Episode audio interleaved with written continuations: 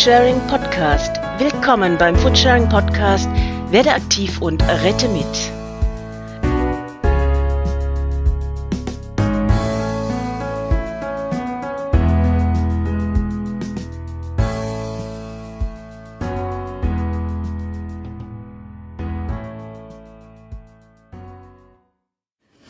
Hallo Valentin. Hallo. Es freut mich jetzt sehr, dass wir diesen Podcast endlich jetzt machen können. Wir haben uns ja letztes Jahr schon getroffen. Ich glaube, das war November oder Dezember in Berlin. Ja.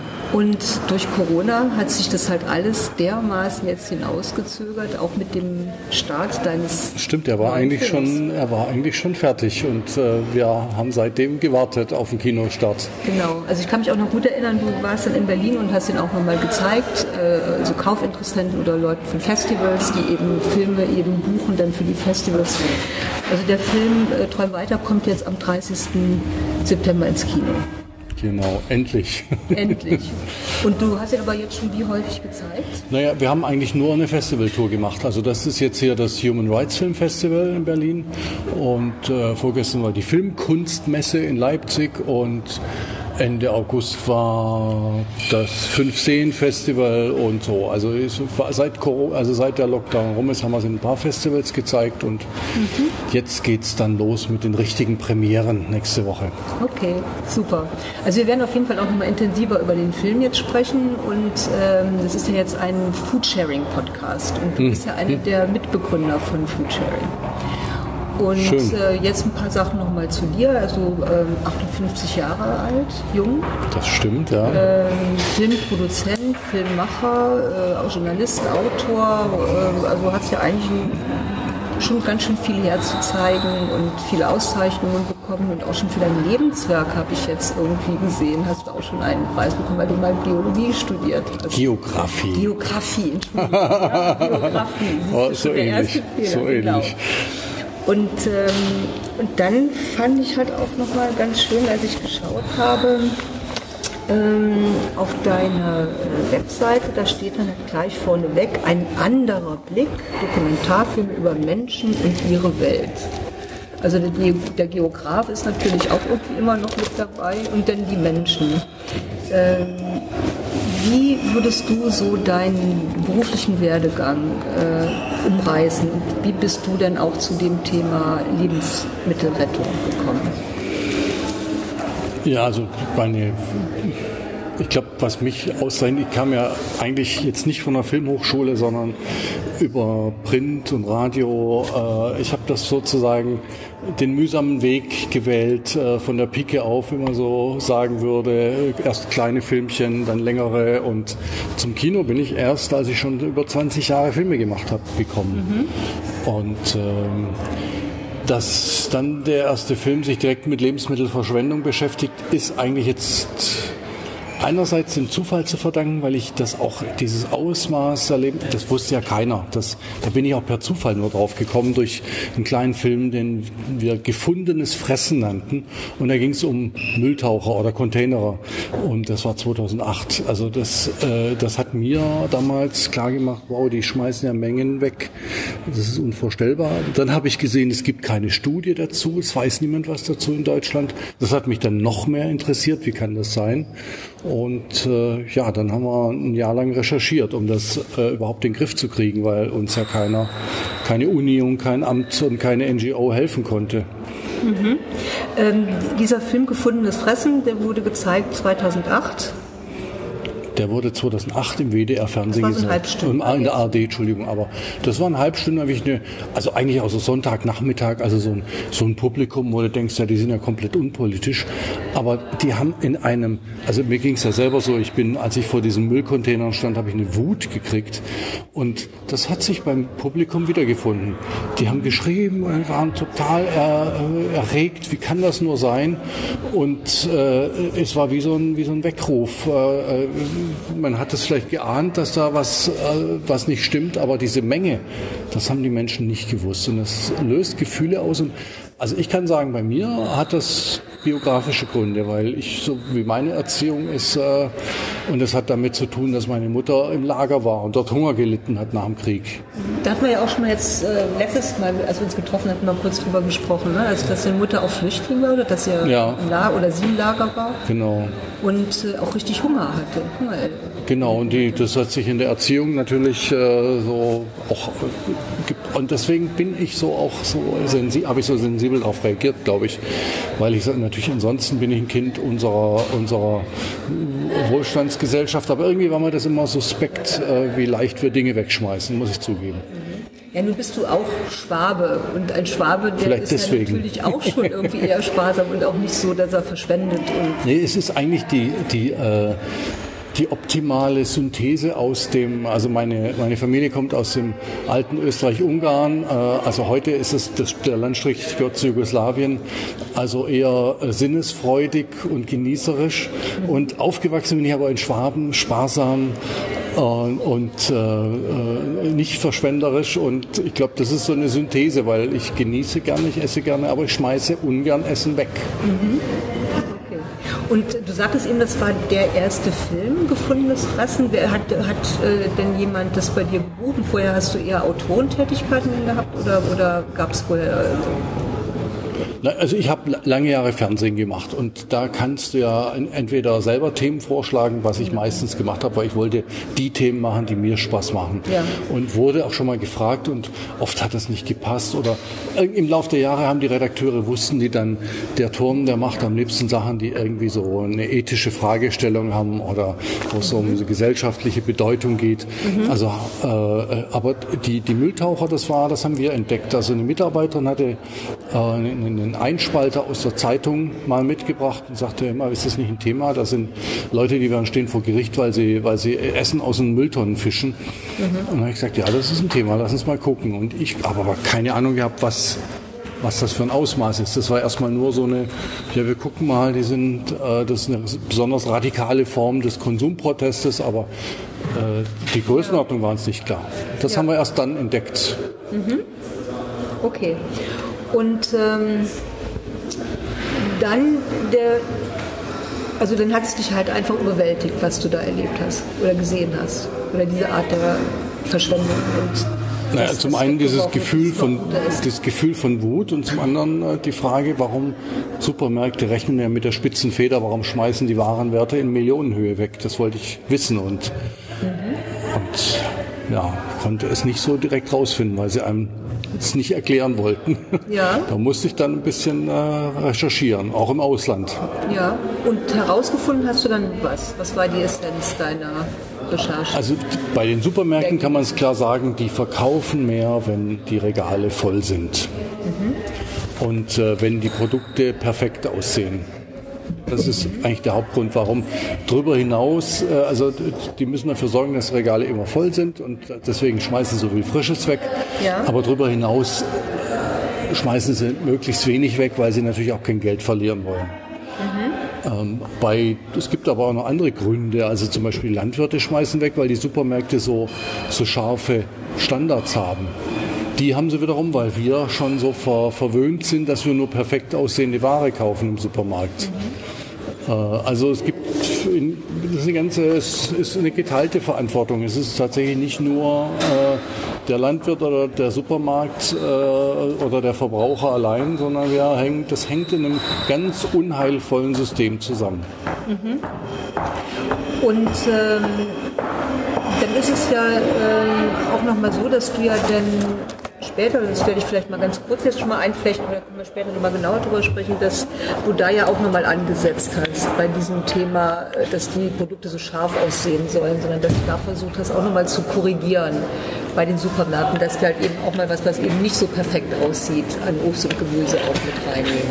Das machen ja zum Glück inzwischen einige Ketten, aber erst sozusagen im im Gefolge. Also wir haben mit dem Film noch ein bisschen was ausgelöst, zum Glück. Äh, also dass es jetzt Supermärkte gibt, die, das sind zum Teil PR-Aktionen, aber wenigstens machen sie das. Also Naturhelden bei Penny oder sowas, wo sie dann äh, krummes Gemüse verkaufen. Ähm, ist aber nur ein Teil des Sortiments leider. Oder andere, die, das finde ich eigentlich fast am sinnvollsten, dass das untergemischt wird. Also was die Biokompanie zum Beispiel macht. Da wird in, bei den Karotten findest du halt ab und zu mal ein paar Krumme, aber das ist im ganz normalen Gebinde dabei. Mhm. Und, wird, und, die Bauern müssen es nicht voraussortieren. Das finde ich eigentlich das Sinnvollste. Mhm. Aber da hast du ja auch richtig aktiv auch da auch mit äh, Hand angelegt, sage ich jetzt mal, kommunikativ, oder? Oder verhandelt oder? Ja, also das war ja das Besondere damals. Wir haben den Film in die Kinos gebracht, klar, und ins Fernsehen, aber wir haben vor allem auch äh, viele öffentliche Kochaktionen gemacht.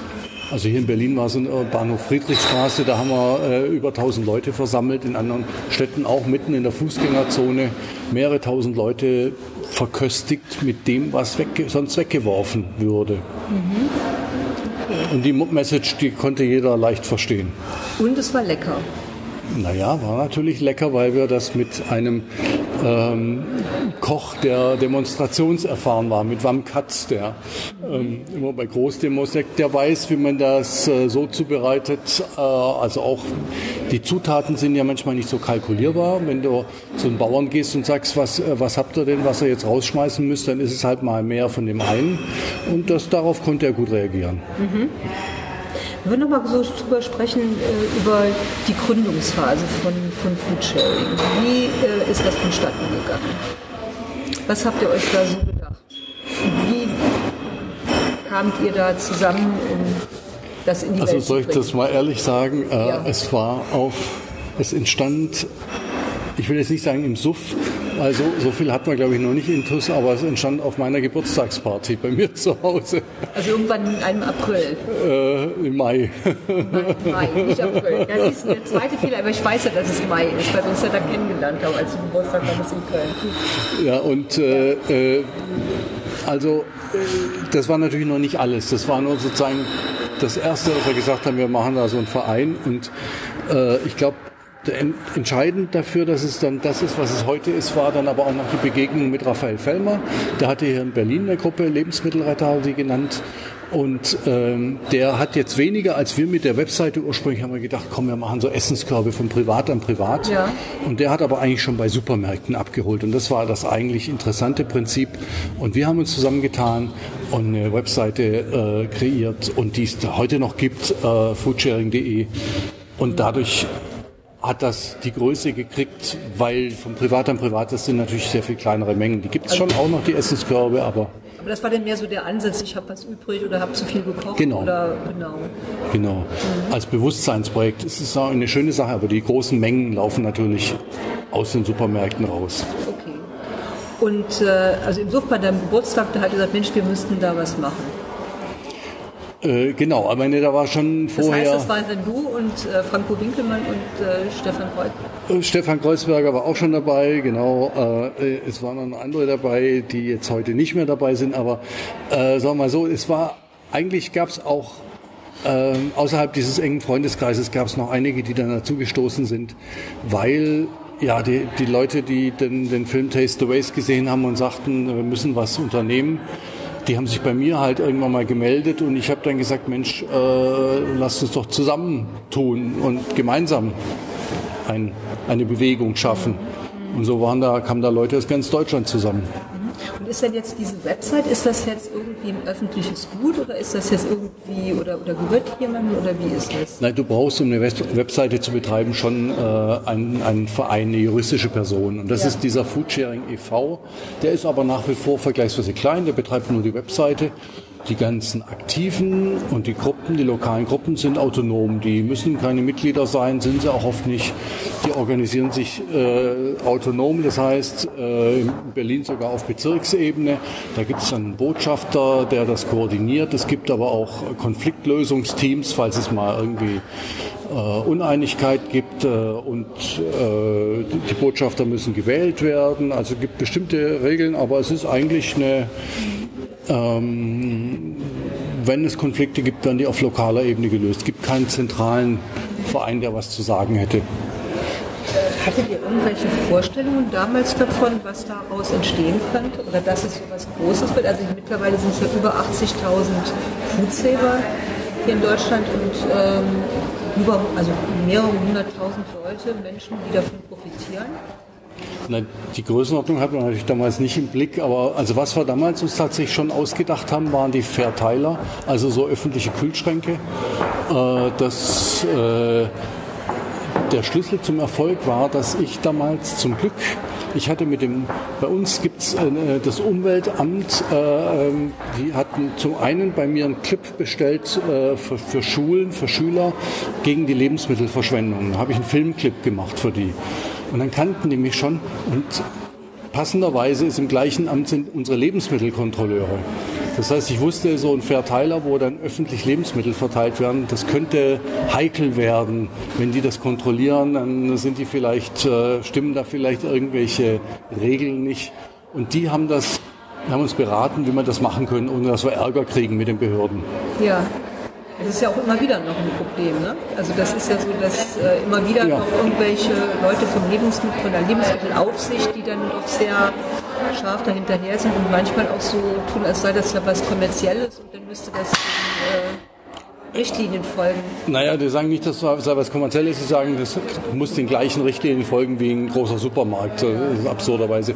Das, äh, das kann aber auch äh, das kann sich aber auch ändern. Also in Zürich habe ich gerade gehört, und die sind normalerweise sehr streng, hat die Stadtverwaltung es tatsächlich vor äh, also es gibt die meisten Verteiler sind, äh, die werden wunderbar geführt und da sind Leute, die kümmern sich drum, aber es gibt drei in Zürich, die in so Problemvierteln sind, wo die, wo die städtischen Putzkolonnen mhm. für die Reinigung zuständig sein werden mhm. bald. Also die haben im Grunde genommen jetzt da auch die Verantwortung auch Ja, die haben das geadelt, wenn du so willst. Sie ja. sagen, das ist was öffentlich Sinnvolles. Finde mhm. ich, find ich toll von der Stadtverwaltung dort. Ja, das ist ja schon, schon wirklich gut. Was, was bringt das denn jetzt alles so mit sich, dass also Foodsharing so groß geworden ist? Naja, das äh, bringt, also das ist schon mit äh, vielen, mit, also wenn es so, wenn sowas sich so, wenn es so breit wird, dann passieren natürlich auch hier und dort Streitereien. Ähm, hier und dort gibt es Ärger mit den Behörden. Also in Stuttgart waren sie eine Zeit lang besonders äh, gruselig zu den, zu den äh, Verteilern und da gab es dann irgendwelche Strafen und dann haben wir äh, unsere ganzen Kontakte spielen lassen, was aber dann auch nicht viel nutzte.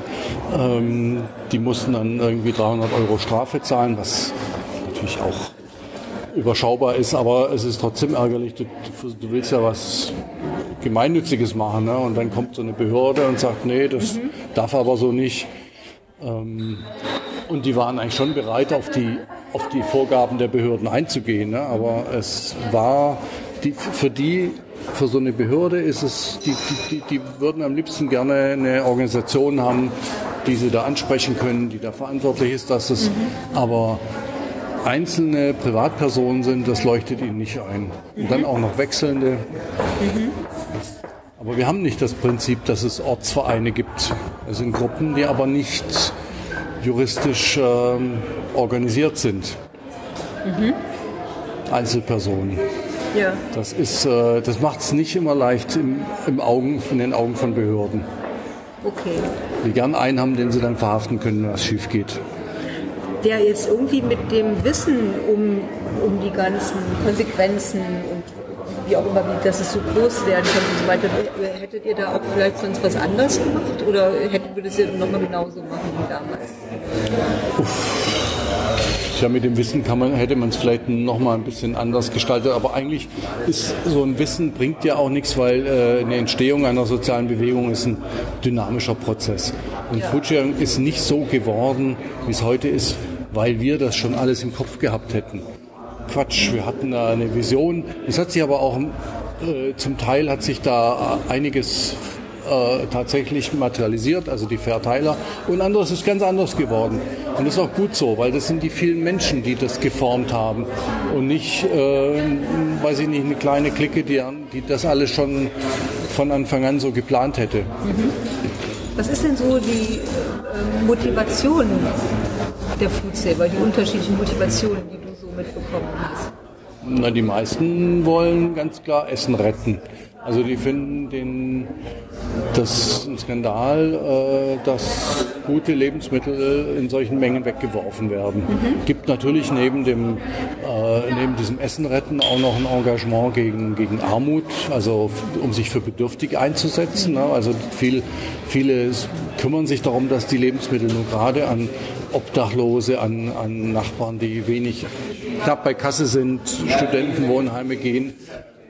Das ist auch noch eine Motivation, aber die Hauptmotivation ist, wir wollen nicht, dass diese Lebensmittel einfach in der Tonne landen. Ja, zu wem kam denn dieser Spruch mit dem zu gut für die Tonne oder vor der Tonne retten? Ach, wir haben alle möglichen Sprüche erfunden. Zu gut für die Tonne ist tatsächlich der, der Kampagnenname des Bundesministeriums. Also das wurde damals äh, unter Ilse Aigner noch äh, entwickelt, diese Kampagne. Die eigentlich, eigentlich ganz gut ist. Also damals haben wir uns sehr geärgert, dass sie nur auf den Verbraucher gemünzt ist. Inzwischen haben die aber, das ist inzwischen ein Bundespreis, äh, sitze ich tatsächlich sogar noch mitten in der Jury und ähm, äh, vielleicht kannst du schneiden oder Ja, muss man überlegen, ob man, äh, meinst du, man könnte hier weiter sitzen, weil jetzt kommen gerade die Leute aus dem Kino und hier ist richtig viel Geräusche jetzt. Ja, also können wir die, können wir die noch ein paar Meter weiter bewegen. Ja, oder mal, genau, dann machen wir mal kurz jeder nochmal drauf. Ne?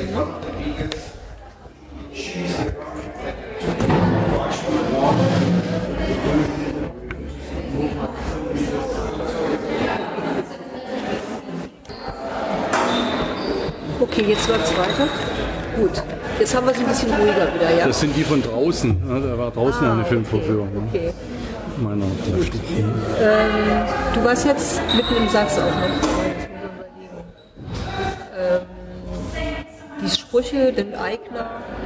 Naja, genau. Also zu gut für die Tonne ist äh, der Name der Kampagne des Bundesministeriums und die haben jetzt inzwischen haben sie sozusagen ihren Fokus tatsächlich verbreitert. Also es geht um äh, äh, Lösungen, die also jetzt nicht nur von, äh, von privat also von, von, von kleinen Initiativen, sondern es geht auch um Unternehmen zum Beispiel, was ich sehr gut finde. Mhm. Ähm, wobei ich jetzt natürlich mich auch sehr ärgere darüber, dass das Bundesministerium seit Jahren eigentlich immer ankündigt, wir wollen die Lebensmittelverschwendung halbieren, aber sie tun nichts. Also das ist eigentlich politisch ja nett, dass sie diese Kampagne machen, aber sonst tun sie nichts. Und äh, das würde ich, also bei jeder Preisverleihung versuche ich ein, zwei Sätze in dieser Richtung anzubringen. Es ärgert den Minister oder die Ministerin äh, jedes Mal, aber gut, sie lassen mich in der Jury. Ja, die, die amtierende äh, Landwirtschaftsministerin. Da hast du da auch mal eine große Petition abgegeben, Unterschriften und äh, ja, vor ein paar Jahren. Genau, also, nee, also Julia Klöckner ist natürlich als Ministerin, ähm, wie soll ich das sagen, also nicht durch besondere äh, äh, Entschlossenheit im Kampf gegen die Lebensmittelverschwendung aufgefallen. Äh, aber das galt ja auch für ihre Vorredner, für ihre Vorgänger. Die, die haben alle gesagt, wir wollen die Lebensmittelverschwendung bis 2030 oder Ilse Aigner sagte noch bis 2020 und dann 2025, jetzt ist 2030 halbieren. Ja, äh, da kann man das Ziel immer noch ein bisschen rauszögern. Das ist so wischiwaschi und die, die, sie hat jetzt immerhin einen nationalen Dialog ausgerufen, wo also äh, äh, Unternehmen und NGOs zusammensitzen und an Zielen basteln, aber die sind alle freiwillig. Also die wird kein Gesetz erlassen. Und jetzt warten wir mal die Bundestagswahl ab äh, und dann wissen wir, ob dieses Wischiwaschi vielleicht mal ein Ende hat.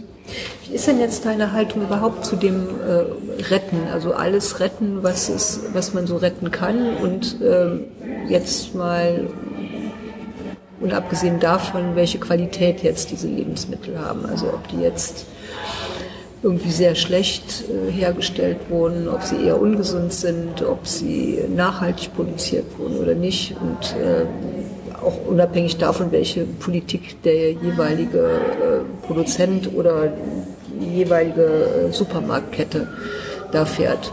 Also eben war ja auch mal so eine Sache, dass die besser verkaufen, wenn die Regale voll sind. Das heißt, dass damit geht ja dann die Überproduktion auch hin und also einher und dass halt immer zu Ja. viel da ist und so. Also Es hören auch unterstützt dann letztlich nicht Foodsharing diese Überproduktion auch noch mit. Okay, also es stimmt, es ist wie ein Reparaturbetrieb äh, eines kranken kapitalistischen Wegwerfsystems. Das stimmt einerseits, also es ist keine echte Lösung, äh, jetzt Essen zu retten.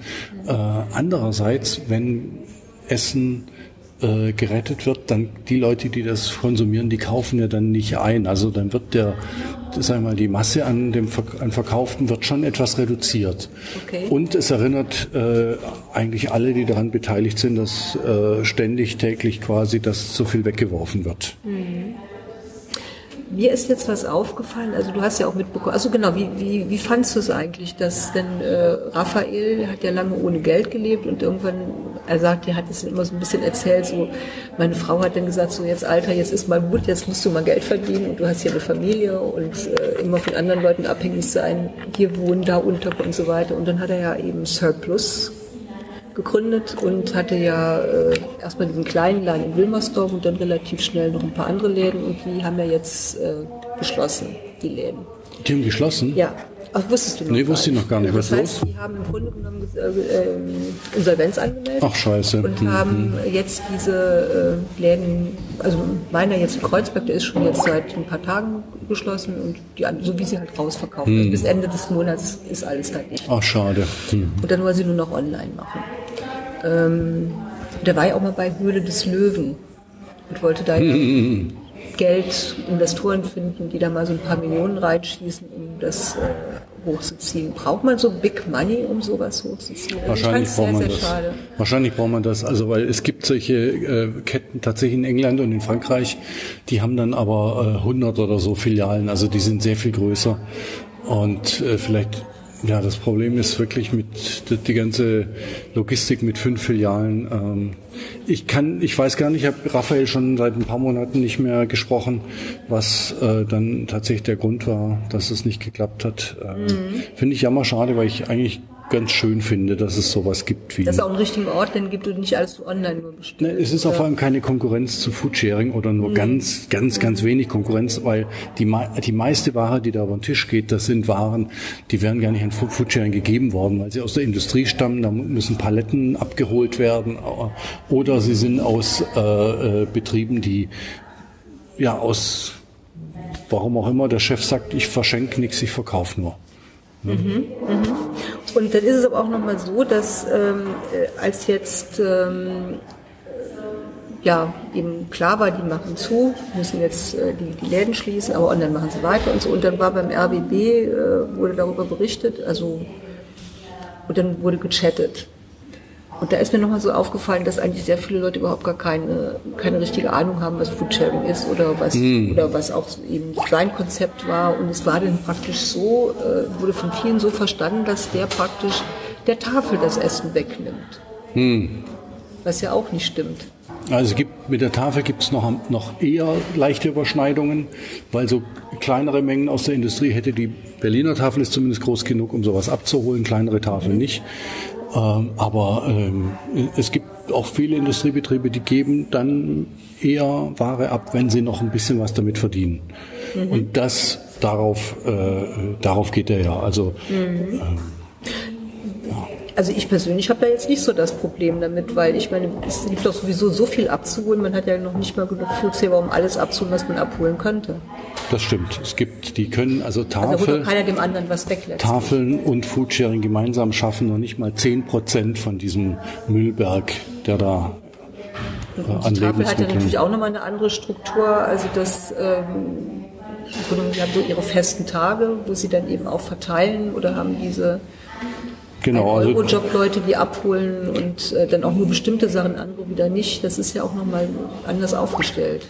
da gibt es eben viele Lücken, vor allem an Feiertagen, an Wochenenden.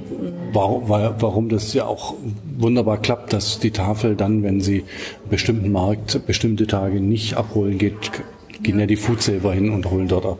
Genau. Und äh, von, von deinen Erfahrungen her, die Kooperation zwischen Tafeln und Foodsharing läuft doch eigentlich ganz okay, oder? Die läuft gut, ja. Also fast überall, ja. Ja.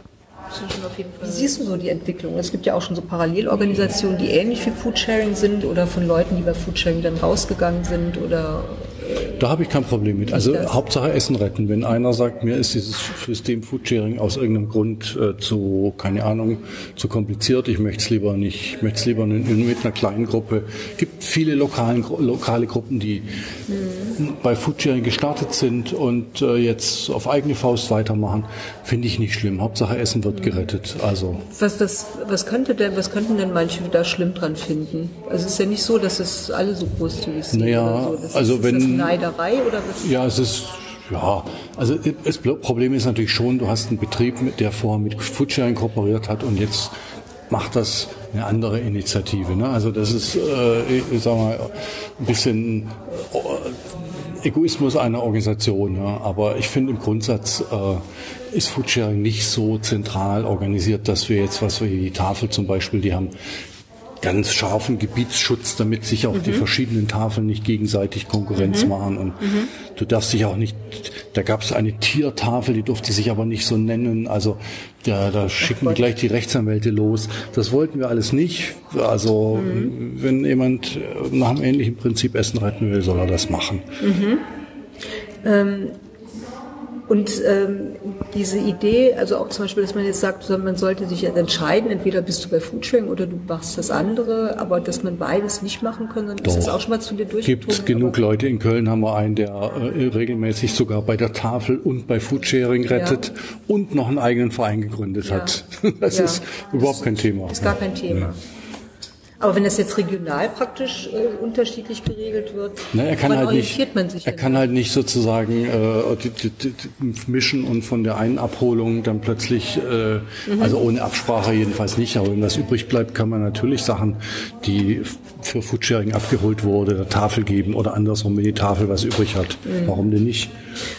Es ist doch sowieso so, dass jeder mehr oder weniger mit dem, was er abholt, das organisieren kann. Also darf es nicht verkaufen und so weiter. Genau. Aber so, aber ansonsten. Unser einziges Prinzip, kein Verkauf. Ja.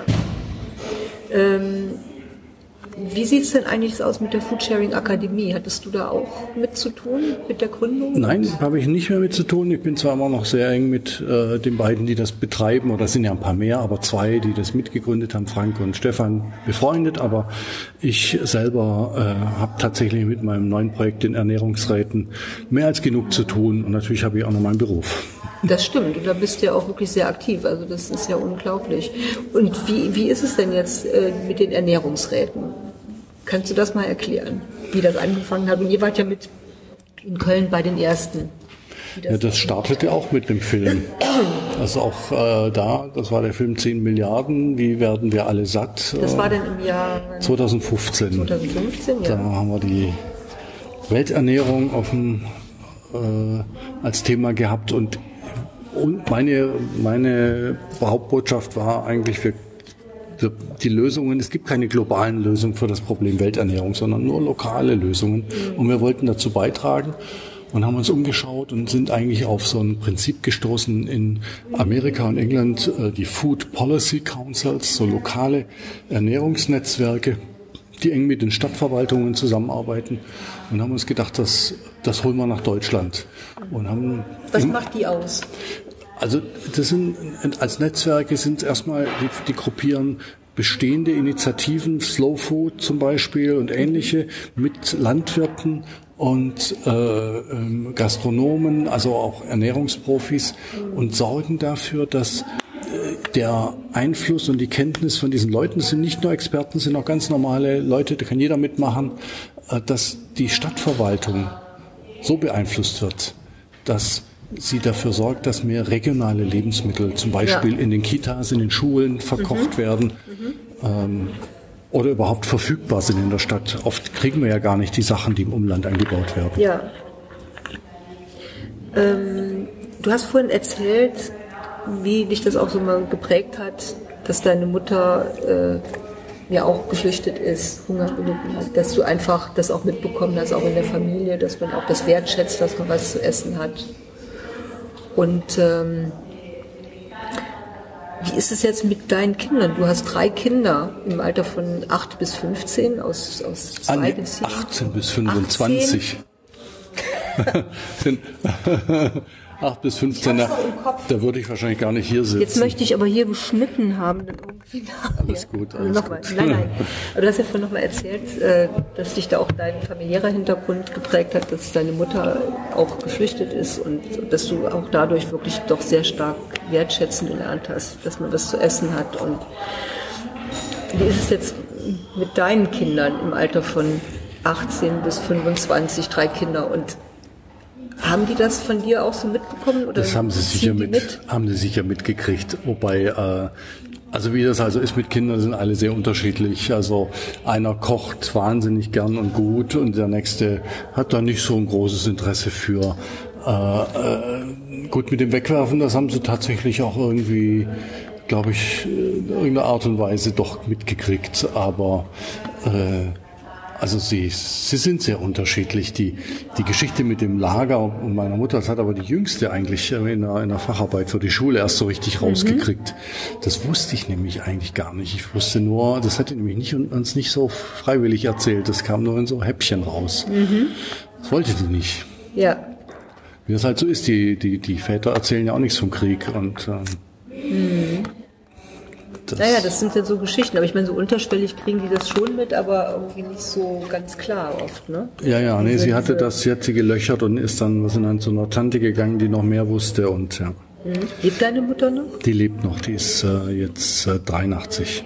Und was sagt sie zu deinem Engagement in dem Bereich? Ach, das findet sie schon Das gut. Das findet sie, also Essen ist für sie heilig, wegwerfen eine Sünde. Also da, das war so etwas, was sie durchaus Mhm. tra- mittragen kann. Weil wir am Anfang auch gesagt hattest, dass du ja schon auch ein Genießer bist. Und ähm, wie, wie ist das denn? Wird denn dieses, dieser Genussaspekt oder schau mal, das rettest du, das kannst du alles daraus machen, dass das genügend bei Foodsharing auch propagiert wird? Ach ja, schon. Also wir haben auch, äh, weiß ich nicht, auf der auf der Biomesse hier in Berlin haben wir auch schon mal äh, guten Rotwein gerettet, weil die dann immer so mit so, die bringen die dann immer so Flaschen mit und dann wird so, so ein zwei, drei Gläschen draus probiert und das kann man nicht wegwerfen. Ist das denn nicht eigentlich in den Statuten, dass man keinen Alkohol retten soll? Ja, das geht, da geht's um Verteiler, aber Achso, die dürfen nicht in den Verteiler gerettet werden. Ja, Ich hatte klar. das mal so gelesen, dass man da gar keinen Alkohol retten darf. Nein, also das war jetzt auch eine, eine Aktion. Also wir, wir, wir äh, genießen kann man ja aber auch anderes essen. Also wir haben jedenfalls da äh, äh, äh, also ich würde zum Beispiel, wenn ich beim Essen retten, wenn ich jetzt äh, irgendwie Junkfood dabei wäre, wäre ich jetzt nicht so scharf drauf. Ich bin schon auch ähm, guckt dann schon auch auf Qualität. Aber oftmals sieht Qualität ja gerade bei Obst, Obst ist am leckersten, wenn es nicht mehr so schön aussieht. Also so, äh, das, man muss ja auch wissen, was ist Qualität. Ja, klar. Und das ist auch nochmal ein Unterschied, ob man jetzt so Basislebensmittel rettet und aus denen dann was macht oder ob man so Fertigsachen rettet. Ne? Das ist Klar, ja. die gehen ja nicht kaputt, aber klar. ja. Mhm. Okay. Ähm, wenn man jetzt nochmal sagt, ähm, weil wir sitzen ja jetzt heute hier zusammen, du zeigst den Film Träum weiter, in dem du mehrere Protagonisten vorstellst. Du hast äh, fünf Personen Ja, Film, ähm, die du praktisch uns näher bringst. Und das sind alles Leute, die Visionen hatten. Und du hast eben auch mal diesen Begriff Vision auch nochmal, ihr hattet eine Vision.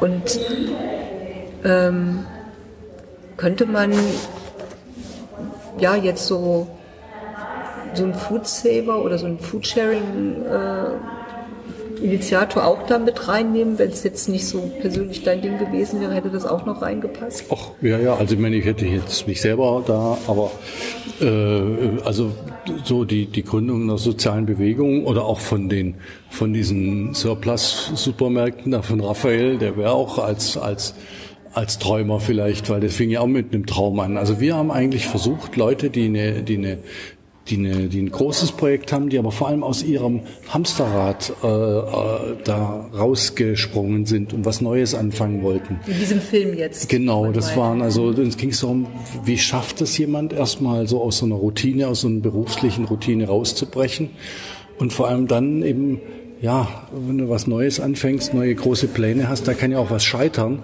und dann ziemlich kompromisslos weitermachst. Das hat mich interessiert. Und das sind alles so Leute, die, die sehr, die auch viel wirklich riskiert haben, um ihre Träume zu verwirklichen. Also Sie haben viel riskiert oder aufgegeben oder andere Karrieren nicht mehr weiter Job, vorangetrieben? Job gekündigt wie Van Bo oder äh, Ja.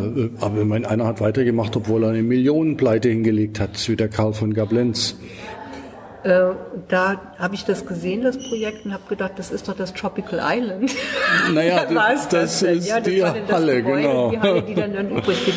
Also, um mal ganz kurz darauf einzugehen, du hast also äh, einmal den Joy Lohmann, der schwimmende Inseln herstellt und auch so eine Initiative gegründet hat. Und er möchte äh, künstliche Inseln bauen, um äh, Flüchtlinge aufnehmen zu können. Das war so der, der Grund. Im Hochwassergebiet, genau. Hochwassergebiet, ja. Und äh, das hat er dann auch schon mal in Sachsen-Anhalt durchexerziert. Genau, da war es in Indien da auch. war es mehr ein, ein, ein Kunstprojekt, so ein Musikfestival, aber in Indien ging es tatsächlich am Ganges um ein Gebiet, das von Hochwässern betroffen ist. Was hat dich an ihm so gebissen? Also du hast drei Jahre ja auch daran gearbeitet an dem Projekt und hast die Leute ja auch gesucht und wen nehme ich denn da? Wie, wie ist es zu dem Projekt gekommen? Naja, der hat meine Aufmerksamkeit erregt, weil das eigentlich so ein, äh, also Wasser und Inseln sind ja immer so eine Projektionsfläche, also äh, für, für Träume, weil das eigentlich auch ein Sinnbild für Träume ist, was er da macht die, mit diesen Inseln. Und dass die dann ausgerechnet auch noch als, ja, Vielleicht, äh, soweit ist er noch nicht, das im großen Stil zu machen, aber die, die Regierung in Bangladesch interessiert sich dafür, Ja. ähm, das dann auch so groß zieht, dass dann Menschen sich bei Hochwasser drauf retten können oder ihre Ernte drauf platzieren können, damit sie nicht verrottet. Äh, das ist dann schon was Zukunftsweisendes. Begann als kleines Kunstprojekt. Und die Bekannten, wurde ja dann auch gesagt im Film, haben gemeint, du bist ja größenwahnsinnig. Seine Was Freunde, ja, da so, klar. ja? Ist das so ein typisches Schicksal von Leuten mit großen Visionen, dass du dann da im Umfeld als so hasse nicht mehr alle? Ja, deswegen heißt ja der Film Träum weiter. ne? Dream on, ja. Komm, Alter, auf die Schulter klopft, träum mal schön weiter. Ja, Wird das ja ist die typische Reaktion. Ich glaube aber, dass das Thema ist eigentlich, dass man solche, ja, manchmal vielleicht erst im ersten Moment nicht so äh, stimmigen Ideen, also die vielleicht ein bisschen spinnert sich anhören, auch zulassen muss. Also jetzt, das kann ja sein, dass die trotzdem nicht realisiert wird, aber man kann ja erstmal sagen, okay, ist heute vielleicht noch völlig aus der Vorstellung, aber morgen kann es schon anders sein. Ja. Das ist wohl wahr, ja.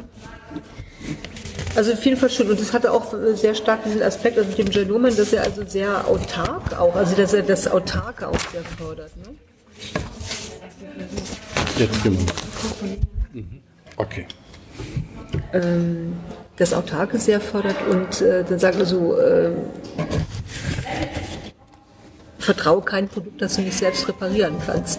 Ich glaube, wir müssen uns hier abwechseln.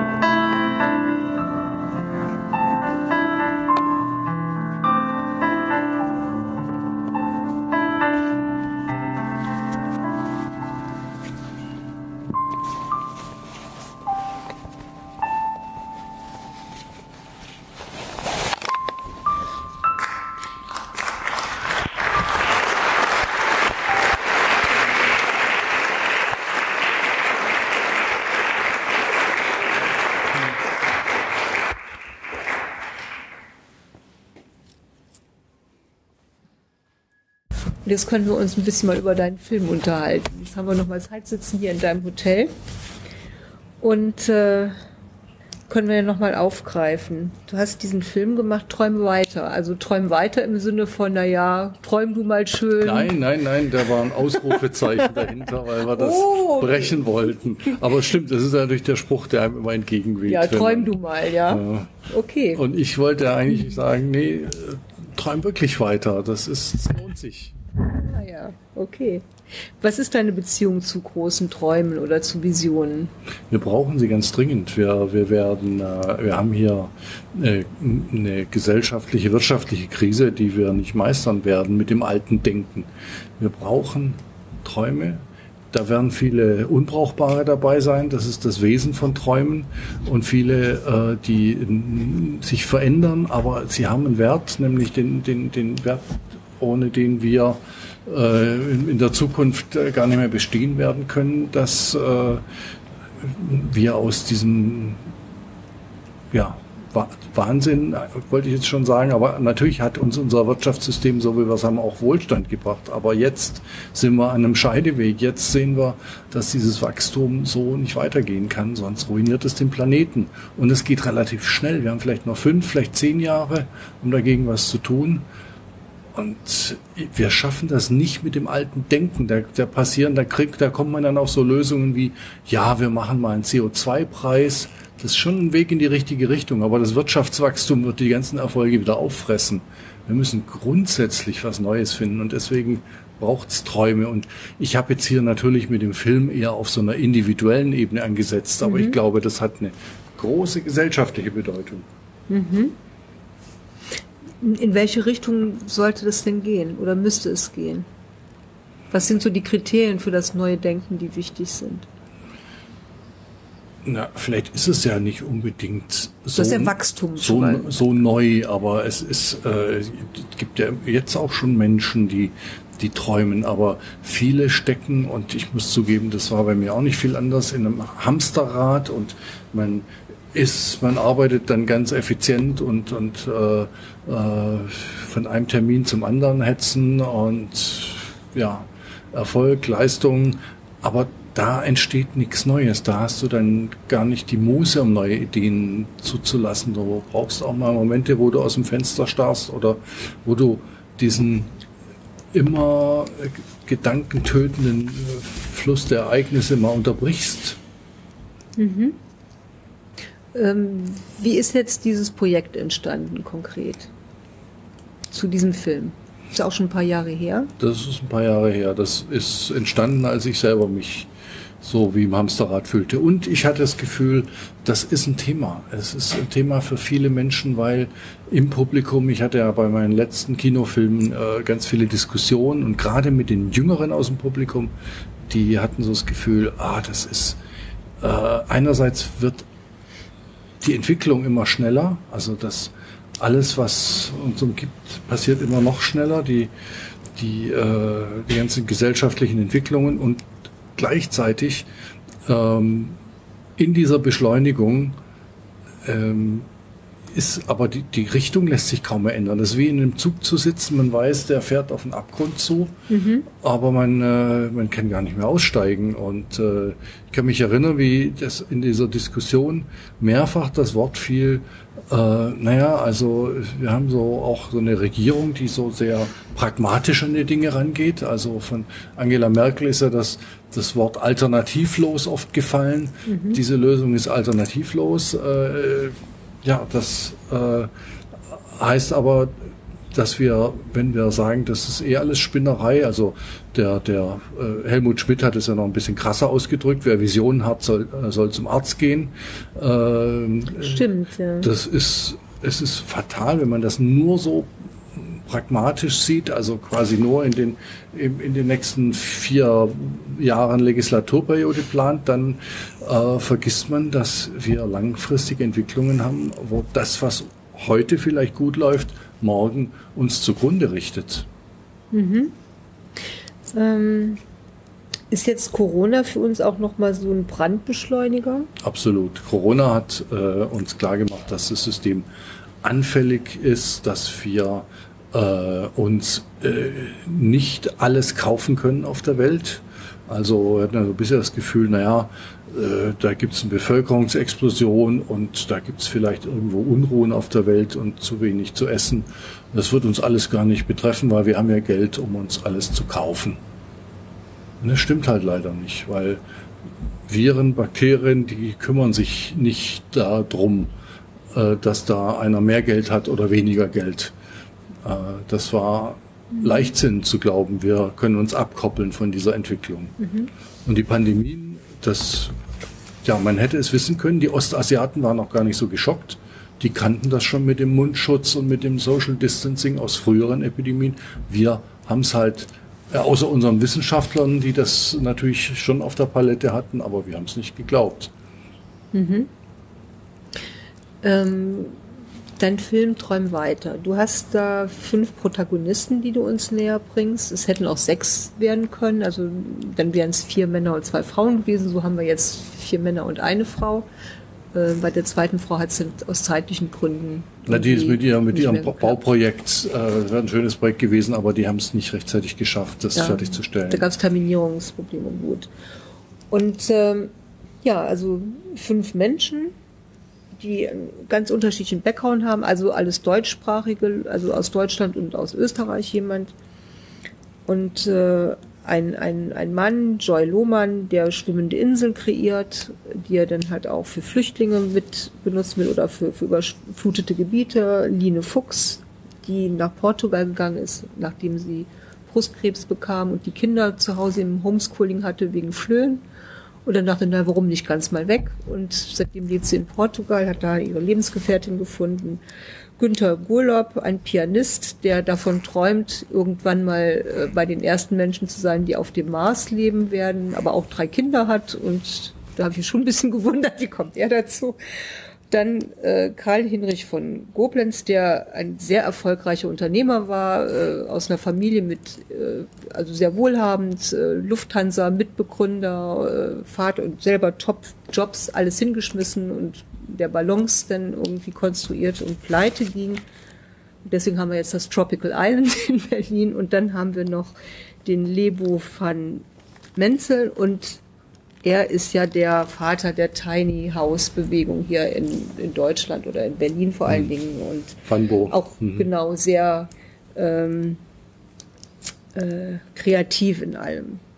Wie bist du auf diese fünf Leute gekommen und was hat dich an denen so fasziniert? Und ja. Wir haben Weichen gesucht. Natürlich äh, sind nicht alle äh, äh, über, kann man nicht über, über Presse oder Internet finden. Also gerade die Wildnisfamilie, wie sie sich auch nennt, also die mit den Homeschooling-Kindern, den Freilernerkindern, äh, die, die hatten noch nie ein, ein, ein, ein Kamerateam äh, vor Ort und waren auch erstmal so ein bisschen zurückhaltend, aber als wir uns kennengelernt haben, ein bisschen beschnuppert haben, äh, und auch alle, also inklusive der Kinder, hatten das Mitspracherecht, äh, dann dem zustimmten, ähm, konnten wir tatsächlich drehen, was ich äh, ganz schön fand, weil nicht, weil ich denke, das ist jetzt ein Modell für die ganze Gesellschaft, alle sollen nur noch Homeschooling machen, sondern weil die, und das gilt auch für die anderen, eine Vision hatten für ihr Leben und da ziemlich kompromisslos das durchgezogen haben. Also in Deutschland Schulpflicht heißt das, äh,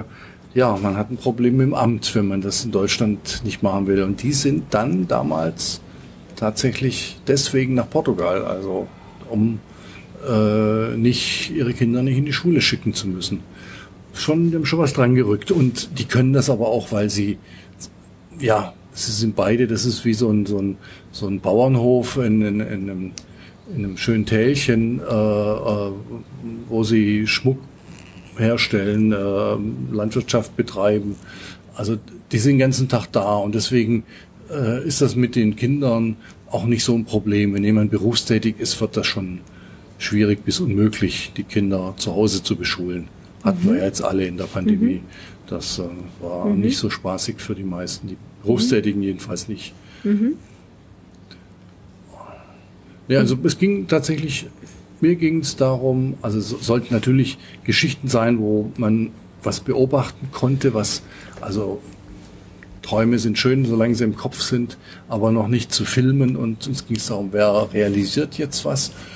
Und beeindruckend fand ich diese Kompromisslosigkeit, mit der die dann weitergemacht haben. Es waren ja alles keine keine Promis oder so mit besonderen, äh, besonders viel Geld. Also, also, also der einzige, der wirklich Geld hatte, der, der Karl-Heinrich von Gablenz, der hat ja alles verloren. Also der hat ja Anfang der Nullerjahre eine, eine Millionenpleite hingelegt. Und das, was mich dann interessiert hatte, er macht trotzdem weiter. Er hat nach der Pleite, hat natürlich jetzt kleinere Brötchen gebacken, aber hat gesagt, ja, ich finde die Idee nach wie vor gut und hat ausgerechnet unter den alten Aktionären, die auch Geld verloren hatten, noch Leute gefunden, die gesagt haben, na, wir geben dir wieder Geld, weil wir finden das auch gut. Also längst nicht alle, ne? das ist eine ganze Nummer kleiner jetzt, aber er macht weiter. Weil du jetzt ähm, nochmal von dem Karl-Heinz von ähm, Gablenz gesprochen hast, ähm, der war ja extrem erfolgsverwöhnt und ja. äh, der, wie ist er damit umgegangen, dass er da so abgestürzt ist? Na, der ist ja nicht. Äh, also dass er da pleite gegangen ist. Erstmal ist er ja nicht abgestürzt, sondern hat äh, in, in, sein sein Hamsterrad hat er verlassen, indem er einen den Job als Chef eines Maschinenbaukonzerns ähm, er hat pausiert und gesagt, ich mache ein Sabbatical. Ich äh, mit meiner Familie. Ich fahre jetzt ein Jahr lang nach USA. Da hat er denn das entwickelt? Und da hat er die Idee hm. mit diesen schwebenden Luftschiffen entwickelt. Also so ein bisschen wie die alten Zeppeline, aber noch halt mit einer modernen. Und die, die waren relativ weit. Die hatten diese riesen Produktionshalle in Brandenburg, wo heute das Tropical Island drin ist. Äh, und da hatten die Luftschiffe, die, also ein, ein, ein Testflug hatte mal einen 16 Tonnen schweren Panzer angehoben. Also das, die konnten das gar nicht groß mehr vorführen. Die waren, äh, die Technik war jedenfalls da. Äh, und äh, dann ging die pleite, weil der ganze, der, die ganze Börse in, dem, in, in der Zeit runterrauschte. Und ja. Also es gibt dann halt Umstände, für die man nichts kann und es gibt Umstände, für die man nicht kann und andere hätten vielleicht äh, äh, ja traurig äh, sich zurückgezogen oder das Projekt aufgegeben und äh, das war nicht so sein Ding. Er sagt, die Idee war gut, ich will weitermachen. Und sein Sohn ist jetzt dabei. Also vielleicht ist es so, dass er das dann zu Lebzeiten gar nicht mehr schafft, aber sein Sohn will das weiterführen. Ah ja, ist ja auch nochmal interessant. Ja, und die anderen? Deine hm. anderen Schäfchen? Ja, die haben alle so ihre. Günter Gurlaub?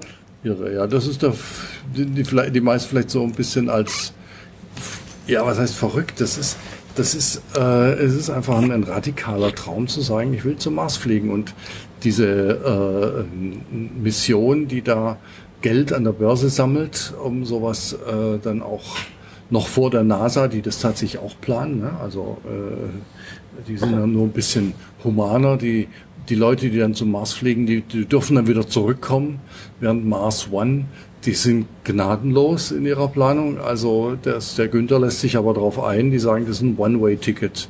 Du fliegst dahin und dann bleibst du da und dann wird deine Kolonie wie lange fahren aufgebaut. Die dann, wie lange äh, fahren die denn da? Oder fliegen die denn da? Man fliegt nach jetzigem Stand der Technik sieben Monate. Also dann, wenn der Mars der Erde am nächsten ist. Ja. Das kann man ja berechnen so ja. und dann, dann fliegen die sieben Monate. Vielleicht finden sie in ein paar Jahren was Schnelleres, aber ist schon äh, in so einer Isolierschachtel da äh, durchs Weltall fliegen ist.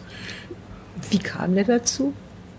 Nein, man konnte sich bewerben. Der hat gehört, das wurde äh, als, ähm, als Programm ausgeschrieben. Wir suchen Freiwillige, haben sich äh, 200.000 Leute weltweit gemeldet und sind so zu diesem Auswahlverfahren ausgewählt ja, worden. Es sind 100 übrig geblieben, darunter er. Und also jetzt geht's, jetzt warten sie schon seit, seit drei Jahren auf den nächsten Schritt und es geht irgendwie nicht weiter. Also die haben Probleme, das Geld zu kriegen.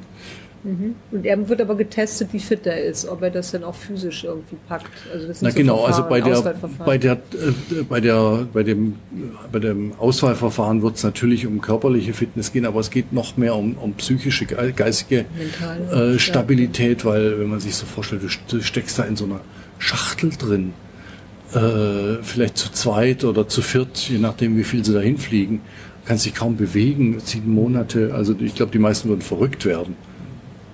Hm. Ja, was mich ja gewundert hat, der Mann hat drei Kinder und äh, One-Way-Ticket zum Mars.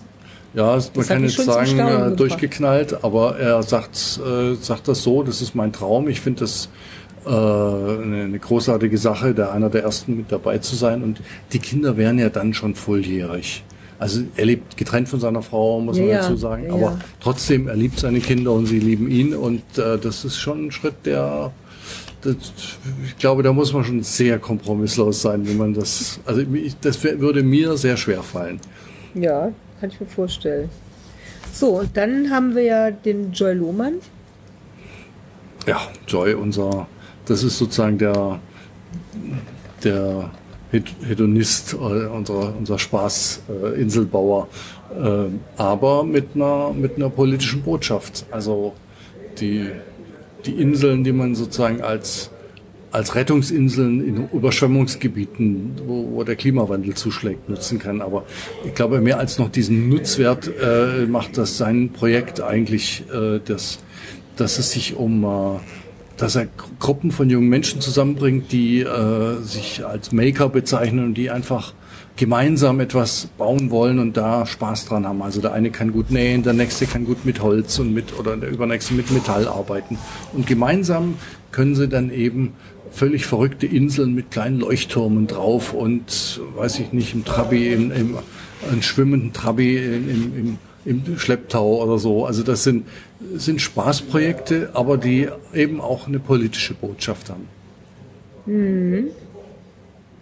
Ja. Auf jeden Fall auch fand ich sehr faszinierend. Und er war ja auch mit seinen Leuten schon in Indien und hat da Projekte auch gemacht. Ne? Ja, das fand ich eigentlich das Spannendste, dass er ein deutsch-indisches, ein gemischtes Projekt, also Freiwillige aus Deutschland und Indien zusammengebracht haben, die aber auch viel Spaß dabei hatten, erst eine Rikscha zu bauen, dann diese Rikscha äh, quer durch die Stadt zu fahren und auf eine Insel draufzusetzen und auf dem, auf dem Ganges, auf dem heiligen Ganges äh, schwimmen zu lassen. Mit der Botschaft, Leute, man kann sowas noch sehr viel größer bauen. Und äh, da will er jetzt, also tatsächlich, das ist jetzt äh, eines der nächsten Projekte, er will jetzt wirklich nächstes Jahr nochmal nach Indien.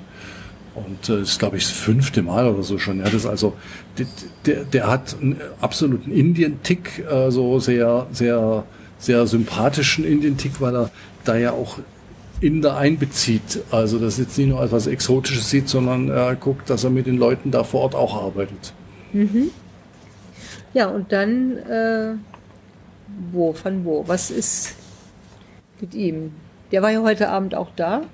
Ja, von Bo ist, ist doch, hast du ja gesehen, der ist äh, nicht nur unterhaltsam, sondern der hat auch eine politische Botschaft. Ne? Also Mhm. er hat ja gesagt, hier enteignet deutsche Wohnen, findet er toll, weil er ohnehin für das bedingungslose Grundwohnen ist. Also wenn Das hat er ja auch schon mal bekommen, eine Zeit lang, ne? Selbst. Ja, gut. Also er hat tatsächlich auch schon mal ein, ein, ein, für ein Jahr äh, sozusagen sein, sein Grundlohn bekommen, aber es geht tatsächlich, bei ihm, ging's, bei ihm geht es tatsächlich auch mehr um das Wohnen, also das Wohnen, damit sich das auch, auch Obdachlose leisten können, also so, dass es einfach Wohnraum gibt, der so günstig ist, dass du dir im Notfall, weiß ich nicht, 100 Euro Wohnung, das kannst du dir erbetteln, also dass äh, so einfach ein Dach über dem Kopf hast, das muss, es geht nicht um Luxus, es geht um, um, ums Dach über dem Kopf.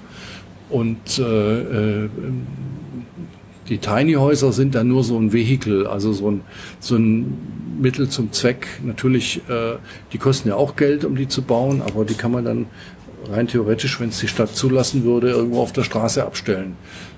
Lassen sie aber nicht zu, oder du darfst da offiziell gar nicht drin wohnen, weil äh, du brauchst eine feste Meldeadresse. Kommen wir denn dahin, wenn jeder... Du darfst auch im Schrebergarten ja nicht wohnen. Ne? Na genau. Das Also. ja, die gilt ja dann auch nicht.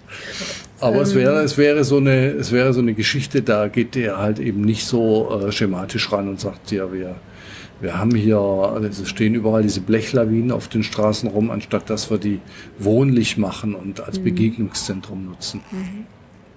Also, wir haben also diese fünf Menschen, sie verfolgen ihre Träume oder realisieren sie.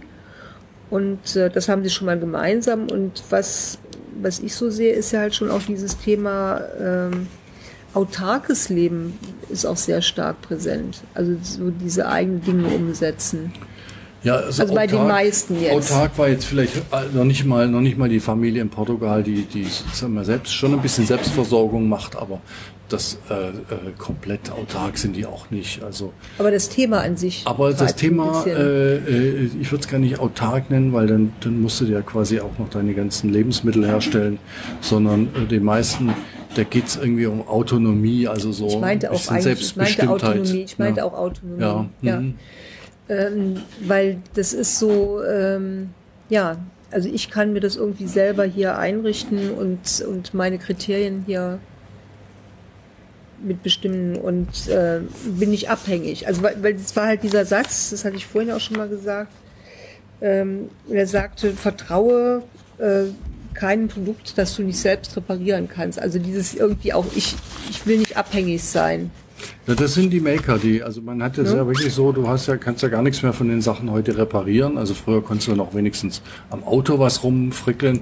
Das, bei modernen Autos bist du eigentlich gestellt als, als, äh, als Bastler. Ja. ja. Und äh, da, die wollen sich wieder selbst ermächtigen, die Dinge noch äh, möglichst äh, selber wieder, auch alles, was Recycling, Wiederverwertung ist, basiert ja darauf. Mhm. Nee, und wenn man wo auch, auch letztlich, du bist nicht abhängig von einem Vermieter, der dich dann im Grunde genommen abzockt und die Mieten in die Höhe treibt.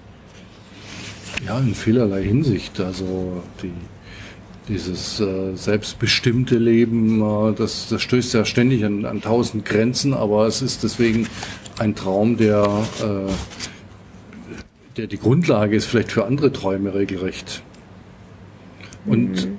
da äh, der, der, der, die Hauptgrenze, das kam jetzt auch in der Diskussion nach dem Film, glaube ich, ganz gut raus. Die Hauptgrenze ist ja, dass die meisten Angst haben. Also du, hast einen Job und der Job äh, sorgt für deinen Lebensunterhalt, den kannst du dann nicht einfach hinschmeißen. Äh, wo, wie willst du denn dein Geld verdienen? Ne? Also das ist die Angst, so äh, äh, direkt einen eigenen Traum hinterherzugehen. Das ist ganz mhm. nachvollziehbar.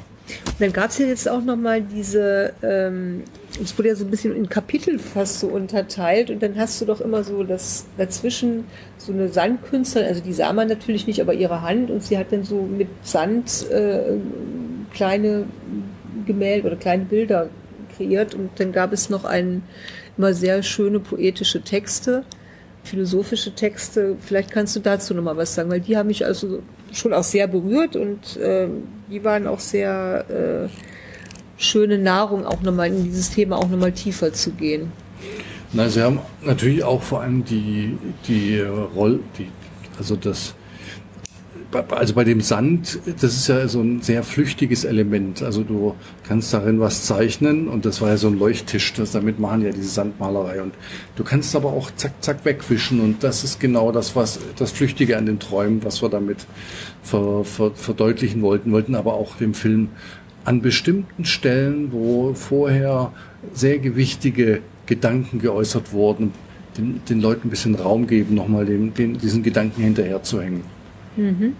Was für Gedanken waren das?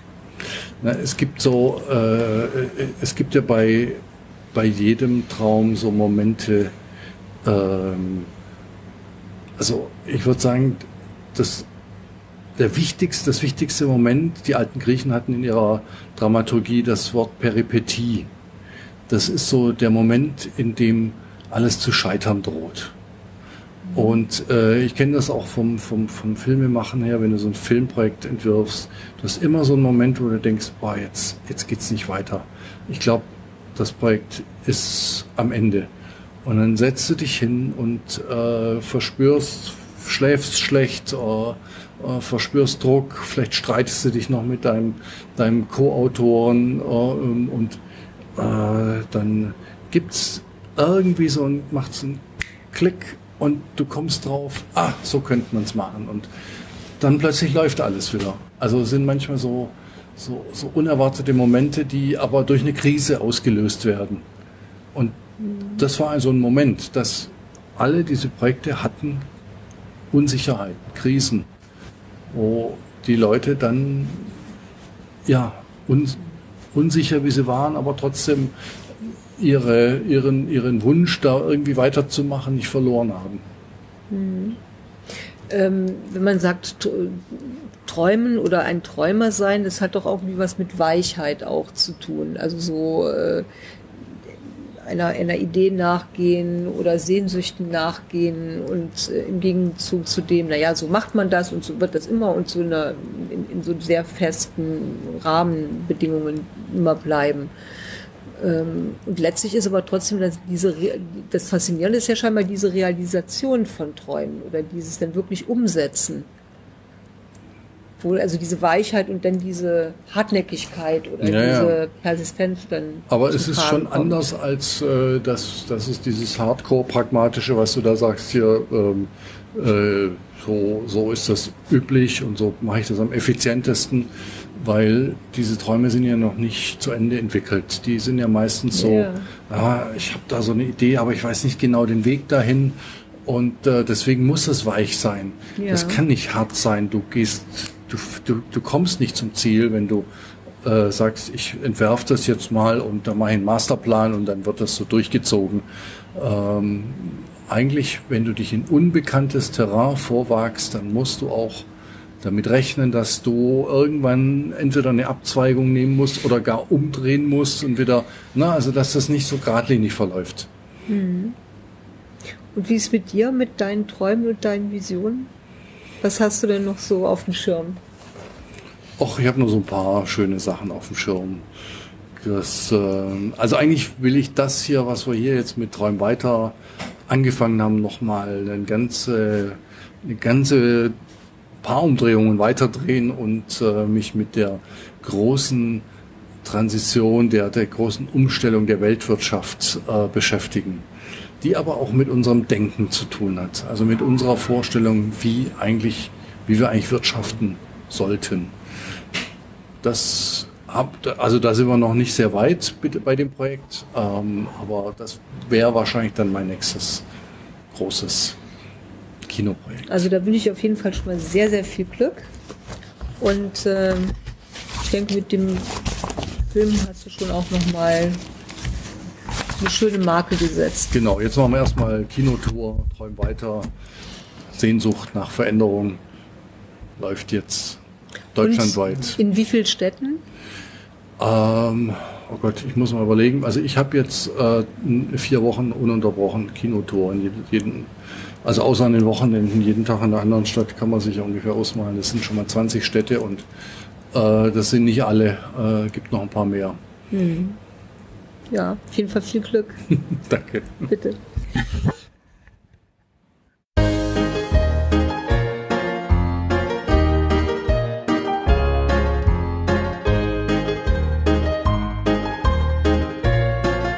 Foodsharing Podcast. Werde aktiv und rette mit unter www.foodsharing.de.